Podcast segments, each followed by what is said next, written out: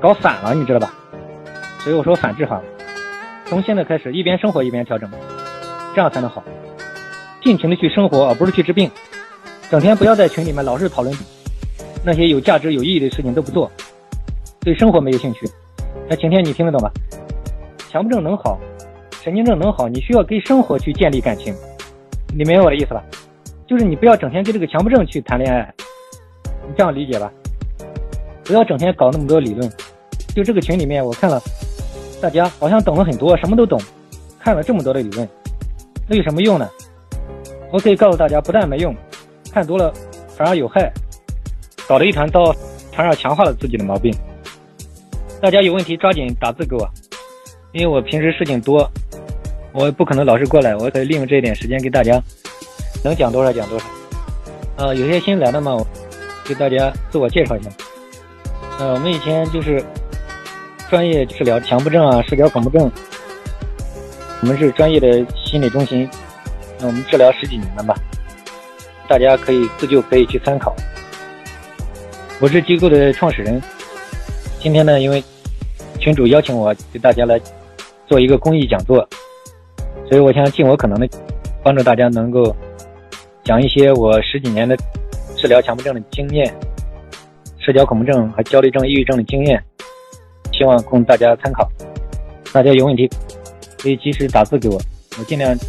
把大家的问题都给大家讲一讲，胃镜问题可以到去看一些，里面有很多这个咨询师的文章，还有这个康复者写的文章。愿意自救的可以自己去解决吧。我接着讲晴天的问题。晴天，我跟你说，吴伟老师后来好了，他就是体会到，就整个人就活过来了，就感觉到就是获得第二次生命嘛。他长期枯萎了，经过我给他讲的一系列的方案，他开始慢慢的。获得了阳光、空气和水，这个树重新活过来了，就是老树逢春，焕发出第二次生命，就自我成长了。就这些东西，潜移默化的就化解了他的焦虑、恐惧。你明白我的意思吧？所以前天我跟你讲，强迫症是靠行动，它不是靠理论好起来，也不是说你什么都懂、什么都看了，你也好不了。这个东西它是体验。晴天说你想替一个病友问一下。你可以把他的东西讲清楚一点，你这个讲的信息太少，你讲全面点，我可以给你讲一下。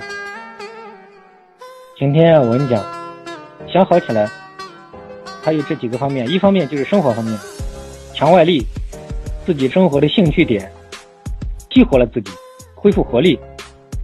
这个也不是为了治病啊，这个生活是一种快乐，它跟治病没有关系的，就是很容易犯的误区。不要为了治病而治病，这是好不了的。就是一边生活一边调整，这是第一点。不要想等强迫症好了再去生活，这是第一个误区，这样永远好不了。恰恰反过来，现在就去尽情去生活，而不是去病。这是第一点。吴伟老师，我给他治好，他有这个体会，他越来越丰富，就把自己营养过来了。第二点，就是要意识到，要理解自己的这些观念、这些恐惧、这些害怕，不要老把它当成妖魔鬼怪，当成非常可怕的事情。观念上要调整，这个方面叫心理大清理。专业的心理医生会给你做一个心理大清理，给你把心里主要的疙瘩冲突。因为强迫症就是冲突嘛，痛苦嘛，把你主要的疙瘩症结给你清理掉，这第一步就完成了。然后这个强迫症第三点就是什么呢？一边生活一边纠正方向，心态上要调整，就是不要把它当成天大的事情。我给你讲了一个口诀嘛，无所谓。就是为了对治你对他的怕嘛，就从心态上调整。还有一个强迫症要对他的态度上调整，不要老是这么怕他，整天就是要去研究他、分析他。强迫症还有一些关键的点，就是关注的地方要晓得，有一个大方向，就不要走错方向。强迫症人老是走错方向，很容易被他给诱骗进去。一不小心嘛，强迫症就像一个九头鸟一样。一不小心把他掉进去，半天都出不来，脑袋都想破了。老是觉得他阻碍自己，前怕狼后怕虎，要求这么高，活得累。